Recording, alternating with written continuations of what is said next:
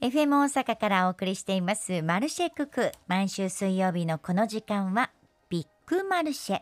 710万人以上のユーザーを持つソーシャル経済メディアニュースピックスとのコラボレーションで国内外100メディアのニュースのほかニュースピックスの編集部が作成するオリジナルの記事を紹介いたします。今週もニュースピックスの平山さんにお越しいただきました。よろしくお願いいたします。よろしくお願いします。おはようございます。おはようございますさて今日は時間に関するテーマなんですよね。はいそうですね。今日はですね時間の付き合い方についてお話しさせていただこうと思ってるんですが、うん。はい、今あの世界中でベストセラーになっている限りある時間の使い方という本がありまして、うん。はい、でこの著者である、えーと、オリバー・バークマンさんにニュースピックスがインタビューを行ったので、うん、まあ、それをもとにご紹介させていただこうと思っております。お願いします。でオリバー・バークマンさんですね。これイギリスのあのガーディアン紙という新聞の記者元記者さんで記者なんです、ね、はい、で現在はニューヨーク在住の人気コラムニストとして活躍されている方なんですが、はい。あのこの本ですね効率化の鬼記者時代はね、うん、あのオリバーさん効率化の鬼だったんですけどすごい名前ついてますね。タイムマネジメントをずっとしてて、はい、そのなんか虚しさに気づいた。あら。はい、きっちりタイムスケジュール組んでた人が。はい。でそこに行き着いた時に本当に正しい時間と向き合い方を考えてそれを提唱する一冊ということで、あの本のタイトルはですね限りある時間の使い方ということでなんかタイムマネジメントうまくやっていきましょうよっていう本にも感じるんですけど、はい、もうそれ結構真逆で、タイムマネジメントしても仕方ないよみたいなところが書かれているという。えー、今なんか to do list 書いてる人ずっこけてますよ。嘘だ今のご時世ねこうタイムマネジメントしてなんぼみたいなところあると思うんですけど。だって手帳にも to do list あるぐらいですからね、はい、ちょっとねそこの真逆とは言わないですけど、うん、あのそういうとこを提唱されている一冊になっておりまして、はい、でこの本の冒頭ですね。80歳ぐらいまで生きるとして、うん、あなたの人生たった4000週間ですっていうことから始まるんですね。いいキャッチコピーやわ、はい、4000週間。まあこれをね多いと取るか少ないと取るかなんですけどまあ結構人生あと何週間と言われて4000週間って言われたり、あと多分皆さんな2,000週間の方もいらっしゃれば、うん、いや少ないわ、ね。はい、90歳まで生きたとしても、5,000週間はないんですよね。でもね90の時に元気な体で、ね、健康的に動けたらいいですけどね。そうですね。うん、なのであの皆さんも自分の年齢を考えて、まあ、80歳から逆算すると、うん、まあ、4,000週間が80歳まで生きて0歳から80歳までなのでそうすると自分の残り週間少ないわ。多分2,000切っている方もいらっしゃるし2,000ぐらいの方もいらっしゃるしって感じだと思うんですよね。うん、はい、でこのあのオリバーさんはですねこう人生4,000週間しかないっていうのはあのむしろ今を生きる人にとって救いになると思っているってことをおっしゃっていまして、うんうん、であの限られた時間をいかに有効的に使うかっていうところですね。これあの産業革命以降ですね労働者を時間で管理するようになってきてそれその時に時間に値段がつくようになってきたんですね。あの今時給で働いてる方もいらっしゃる、ね、まあ、基本的に給料って時給で決まってるとは思うんですけど、はい、なのでそうなってくると時間を使ったりとかじゃあこの限られる時間どうやって増やしていくかみたいな資源のような考え方になってきたんですね。うん、でただ4,000週間しかないよっていう時間の短さを考えるとこの中にあれこれタスクを詰め込もうっていうのも結構無理な気がする、あとそれが虚しい気もするということであの本当に大切なことに集中するのが得策だっていうのに気づいたと。いうところなんですね。で例えばあの最近よく話題になっているタイパですね。タイムパフォーマンス。タイパ。はいあのよく言われてこう動画を倍速で見ますってやつですね、うんうん、2倍速1.5倍速で見てる見てるはい、コンテンツを見てますよって 方も、はい、これあのこれ自体は別に悪いことじゃないんだけど、うん、まあ、捉え方として悪いこともあるよということであのなるべく多くのものに触れたいっていうことでタイパーを求めているのであればこれもともとそんなことをやっても全てのコンテンツを消費するのは無理ですよと、はい、いうことで、もう勝ち目のない勝負に挑んでませんかというのが 言われているんですよね。私じ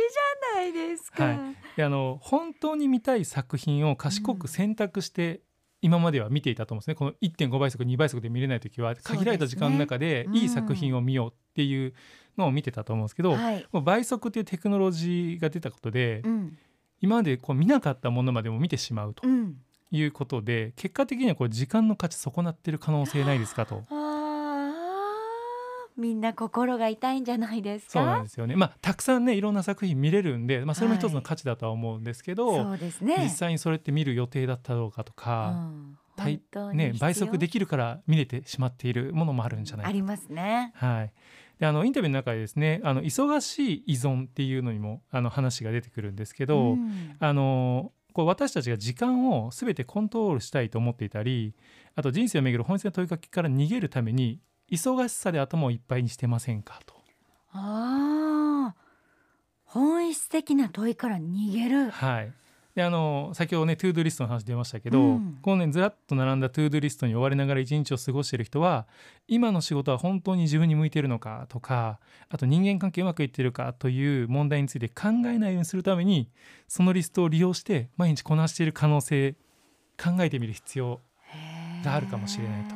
携帯のアプリに to do list がねあってそうなんですよ。それいっぱいにして一個ずつ消すのが楽しいって言ってる私の友達、ひっくり返ると思いますこれ聞いたら。ちなみにこのオリバーさんもここに気づく前に、はい、もうあのいわゆるこう短縮できるアプリとか、はい、もうなんかツールとか使いまくった結果、うん、こうなってるらしいです。だって効率化の鬼だった人がでしょ？はい。こんなに変わります？人って。そうなんですよ。周りがびっくりしてるでしょうね、はい、であの今の時代ねこう忍耐が必要だとも言っていまして、こう忍耐っていうのは物事にかかる時間をそのまま受け入れるっていうことなんですけどあの忍耐はこう自分を律することですよね。うん、でそこであのただ倍速時代に巻き込まれて疲弊しないようにするためには、うん、こう時間をコントロールしようとするんじゃなくて自分をコントロールスキルするスキルですね。を身につけないといけないと。で例えばそのちょっとあのビジネスパーソンの方でちょっと仮眠取ろうかなって思って、うん、あの効率よくするためにね、はい5分休もうって思ったんですけど、はい、ちょっとスマホでメール見たりとかちょっと動画見たり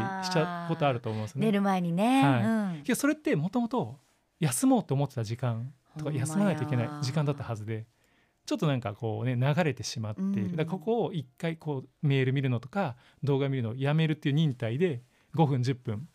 ちゃんと自分の時間を取るっていう忍耐を持っていく必要があるんじゃないかと。だって今電車乗ってたらもうほとんどみんなスマホ見てるもんね。そうですね。なのでそれが目的としてね、それ、うん、あの大切な時間であるならそれはいいと思うんですけど、ながらでね、はい、ながらでちょっと自分のちゃんと向き合わないといけないものじゃないことに、ついつい向き合ってしまうというか、うん、ものが多くなってきているので、まあこういうのは社会的なねこうあの時間の速さとか加速している状態で、まあ、忍耐っていうのがますます重要なスキルになっていくんじゃないかと言われていますと。はい、はいオリバーさんあの時間をうまく使うことってどういうことですかってことに対してやっていることが特に楽しいわけでなく場合によっては悲しいこととか不快なこともあると思うんですけど、うん、あの自分が正しい場所で正しいことをやっているという感覚、うん、で心が深い場所で得られるような瞬間の時間を作るということですね。なのでこの悲しいこととか辛いこともあるかもしれないけどそれが大切だと思うことをちゃんとやらないといけない。ああ、そっか。逃げちゃダメ、はい、ということですね。そうですね。それがオリバーさんの考える限られた時間の正しい使い方っていうことだとおっしゃってますね。なのであの例えばさっき言ったようにアプリとかツールとか使うと、はい、例えばすごく早くメールの処理ができますとか、あると思うんですよね。けどいっぱい処理したところで、うん、来るメールの量は変わんないっていう